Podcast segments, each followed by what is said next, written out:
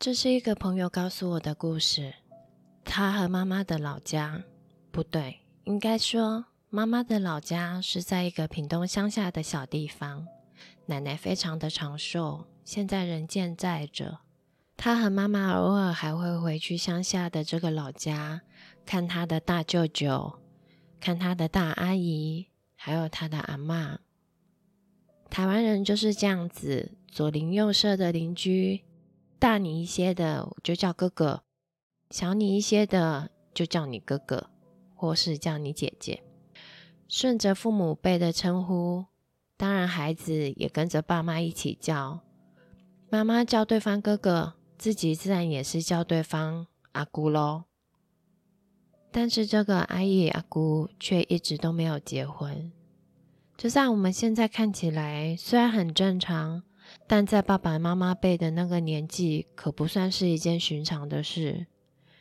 阿姨阿姑长得还算一表人才，家里虽然不是很有钱，但因为年轻的时候非常努力，有赚了钱，自己也还算有生意头脑，所以现在不用为钱烦恼。如果不是一个太挑剔的人，要跟一个台湾女生结婚。不会是件太难的事情，但是阿姨阿姑却一直未婚。每次回去老家，她都想问妈妈这件事情。这次终于记得了，妈妈这才告诉她当年的这个故事。乡下小地方，大家孩子都玩在一起，大一点的就叫哥哥姐姐。小一点的，就是用弟弟妹妹这样称呼，顶多前面再加上个名字，就是那么的有人情味。妈妈说：“妈妈说，除了阿姨哥哥之外，其实还有一个秀美姐姐，是他们小时候常在一起的玩伴。阿姨哥哥跟秀美姐姐从小就是青梅竹马，感情非常好，上学一起去，逃课也一起逃。”跟阿姨哥哥不同，秀美姐姐非常会念书，国小、国中的成绩都非常的好。那是个台湾金硬扛把的年代，很多孩子为了负担家计，国小、国中毕业之后，就到大城市的工厂去工作，供给弟弟妹妹念书。秀美姐姐也不例外，尽管非常会念书，成绩也很好。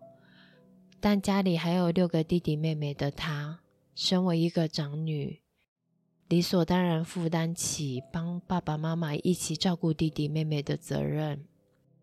所以，即使师长都劝她继续升学，难得是村里最会念书的女孩，一定要继续升学。可是国中毕业的她，却满脑子只有如何为父母分担家计。让弟弟妹妹可以好好的念书，不要像他一样想念书却没办法。某天村里回来了另外一个隔壁镇的姐姐，那个姐姐长他们几岁，我小毕业就到北部去工作了。姐姐这次回来提了很多大包小包的礼品，还有很多城市里才看得到的新奇玩意儿，打扮的光鲜亮丽。脸上也带着淡妆，身上还有好好闻的香水的味道。秀美姐姐问了姐姐：“是去哪里工作啊？如果去了北部，她也可以跟他去同一间公司吗？”姐姐带了抹神秘的微笑，告诉她：“可以，你一定可以的。以你的外貌，还有你的身高，你一定可以赚比我更多的钱。”就这样，秀美姐姐记下了这件事情。在他们国中毕业典礼的前夕，秀美姐姐连毕业证书都没拿，就打算上北部去了。阿姨哥哥知道这件事情之后，自然是义无反顾的也要跟去。反正他又不太会念书，爸爸妈妈都还年轻，务农的工作啊，也不用他来操心。和家里很多兄弟姐妹不同，他只有一个弟弟，弟弟小他一岁而已，成绩什么的都好。唉，如果要说谁才是家里多余的人，阿姨哥哥认为啊，一定就是他了，所以呢，他就跟着秀美姐姐一起到了北部工作。到了北部之后，他们依约去找那个林正的姐姐，这才知道原来姐姐在一间八大行业里面当公主，端端茶水啊什么的，客人看你年纪轻，嘴巴又甜，自然就会给你多一点小费。这个小费加起来啊，比你在工厂辛辛苦苦一两个月还要多呢。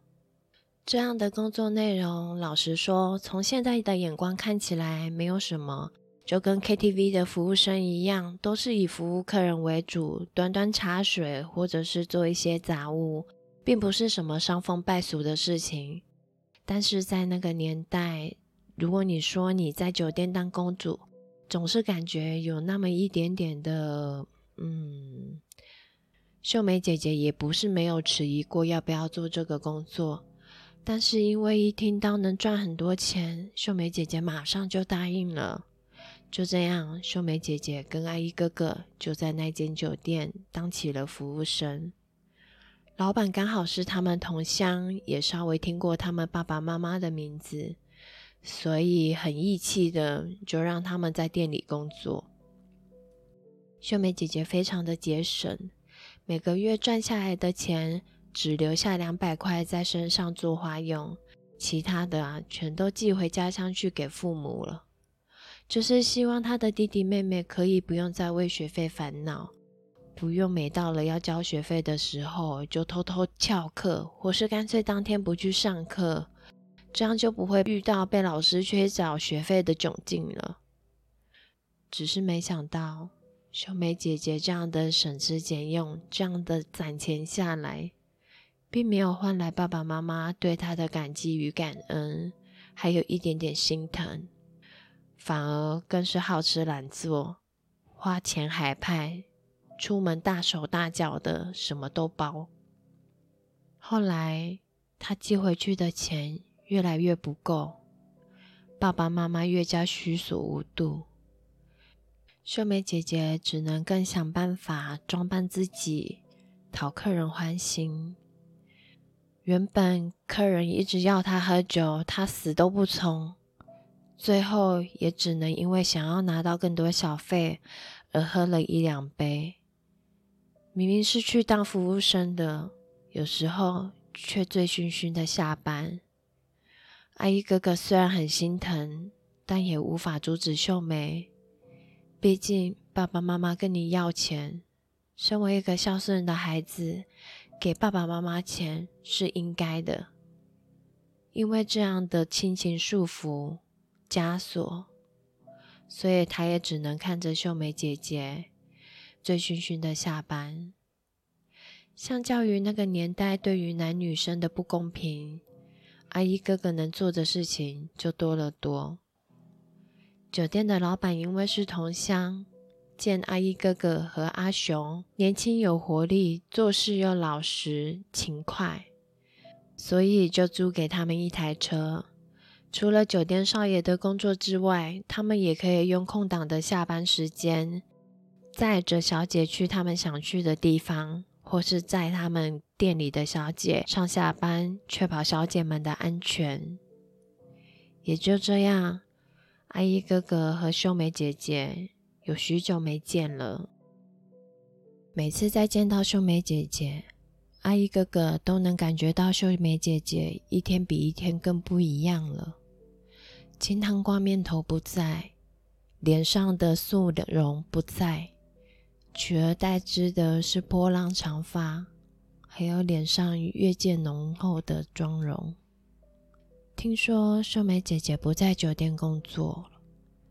听说秀美姐姐当了一个黑道老大的情妇，明明是每天见面的，为什么又听说呢？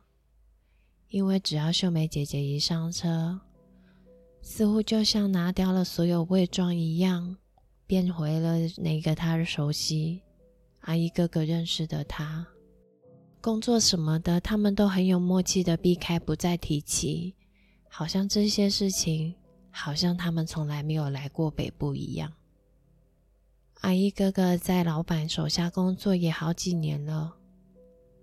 某天，秀美姐姐上车时，阿姨哥哥终于鼓起勇气对秀梅说：“不然你离开那个人，我存够了一笔钱，也和爸爸妈妈说好了，我们如果一回乡下就马上结婚，你说这样好不好？”秀梅姐姐听到这句话的时候愣住了，她沉默，没有说话。却眼眶盈泪，满脸都是泪水。阿姨哥哥也不知道这样子算不算是答应了。总之，他在秀美姐姐回到那栋黑道老大包养他的洋房之后，就离开了。许久许久，秀美姐姐都没再叫过阿姨哥哥的车。阿姨哥哥只觉得奇怪。是不是那天讲的话冒犯他了，还是他在生气，或者是秀梅对他其实一点意思都没有，就真的只是把他当青梅竹马呢？终于，秀梅姐姐又出现了，但是满脸苍白，两眼凹陷。秀梅姐姐一上了车，就用外套盖住了自己的脸，似乎很累。很想要睡觉的样子，阿姨哥哥就只是静静的看着他，等待着他说话。秀美姐姐如果不发育一语，阿姨哥哥也就沉默无声。目的地到了，阿姨哥哥下了车，到后座，把车门打开，正打算叫秀美姐姐时，摸上她冰凉的手背。阿姨哥哥吓了一跳，秀美姐姐的手臂已经变得非常非常纤细，似乎阿姨哥哥一个握掌就能捏断似的。她的肌肤极为冰凉，也苍白的不像话。阿姨哥哥很是心疼，静静的掀开秀美姐姐盖在头上的外套一角，然后发现秀美姐姐一动也不动。阿姨哥哥心想：“他可能真的太累了吧。”阿姨轻轻的对着睡着了的秀梅说：“你今天穿这样很漂亮。”把车开到一个僻静的地方，阿姨哥哥也坐上了后座，就这样靠着秀梅姐姐，他们两个一起睡着了。等到阿姨哥哥再醒来时，秀梅姐姐已经不见踪影，人不知道跑到哪里去了，没有留下只字片语，只留下他脖子上面我围的那一条薄丝巾。阿郎是走去倒？阿要走嘛，袂晓讲一声，啊，好人遐烦恼咧，是咧这查某囡仔人吼，唉。阿姨哥哥觉得无奈，但也没有办法说什么。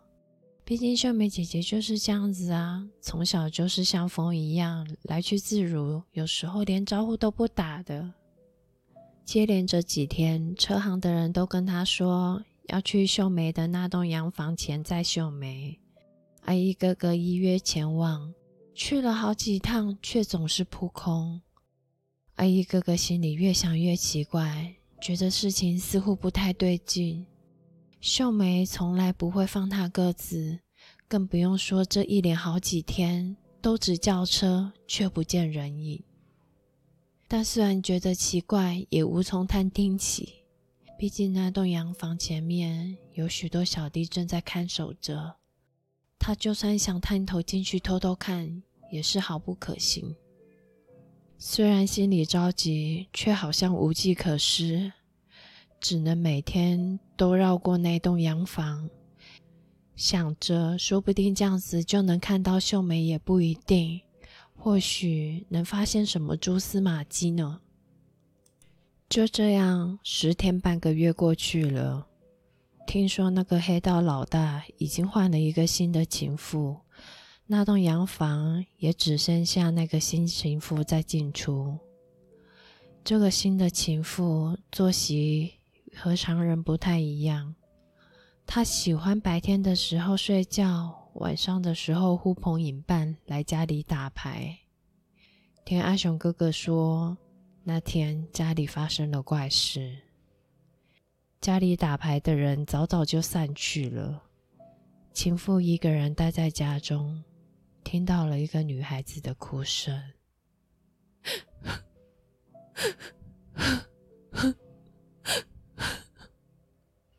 就像在墙那边传来的声音一样，越来越大，越来越凄厉。这个女生住在这里半个月，这是第一个晚上家里没有人，她也是第一天听到这个声音。整个晚上哭声持续回荡着，她想要开门逃出去，却发现门打不开。在门内拍打着，叫着，要在门口的小弟里救他。外面的人却自顾自的聊天，似乎没有发现他的任何声音一样。那个情妇简直吓疯了。隔天早上，趁着老大不在，就立刻派人过来把墙给拆了。他心想，一定不是什么可怕的东西吧。说不定就是有母猫在墙里面生了孩子啊！这种木头隔间，母猫随时跑进来生猫也是有可能的吧？这么想着的他，就请师傅敲开了木墙，没想到里面竟然是一具尸体，一具被外套盖着脸、死了一个月的女尸。这件事情传开来之后。警方当然也来立刻办案。不意外的是，黑道老大把秀梅杀死了，因为他说要离开他，他一气之下就用外套把他给闷死了。阿姨哥哥去认尸的时候痛哭失声。秀梅姐姐身上穿的衣服，就是他最后一次见到她。他把外套盖在头上，一上车就睡觉的那一天一样。留在阿姨哥哥车上的那条丝巾，和秀梅姐姐身上的洋装一样，是同一系列的。那套衣服是阿姨哥哥特地去百货公司买的，一整套连同丝巾。只是这样推测起来。那时候的秀梅姐姐应该早已就不在了。法医解剖的时候发现，秀梅姐姐里肚子有个孩子，大概两三个月，刚刚成型。就这样，那个孩子和妈妈一起死在一个无情的黑道老大手下。阿姨哥哥带着秀梅姐姐的骨灰。离开了那个伤心地，回到家乡之后，他和秀梅姐姐办了冥婚，然后阿姨哥哥发誓这辈子永远不娶，永远只有秀梅姐姐一个人。这也就解释了我每次跟妈妈回老家时，经过阿姨舅舅的房前，看到的那个年轻女生。一个牵着小男生的年轻女生。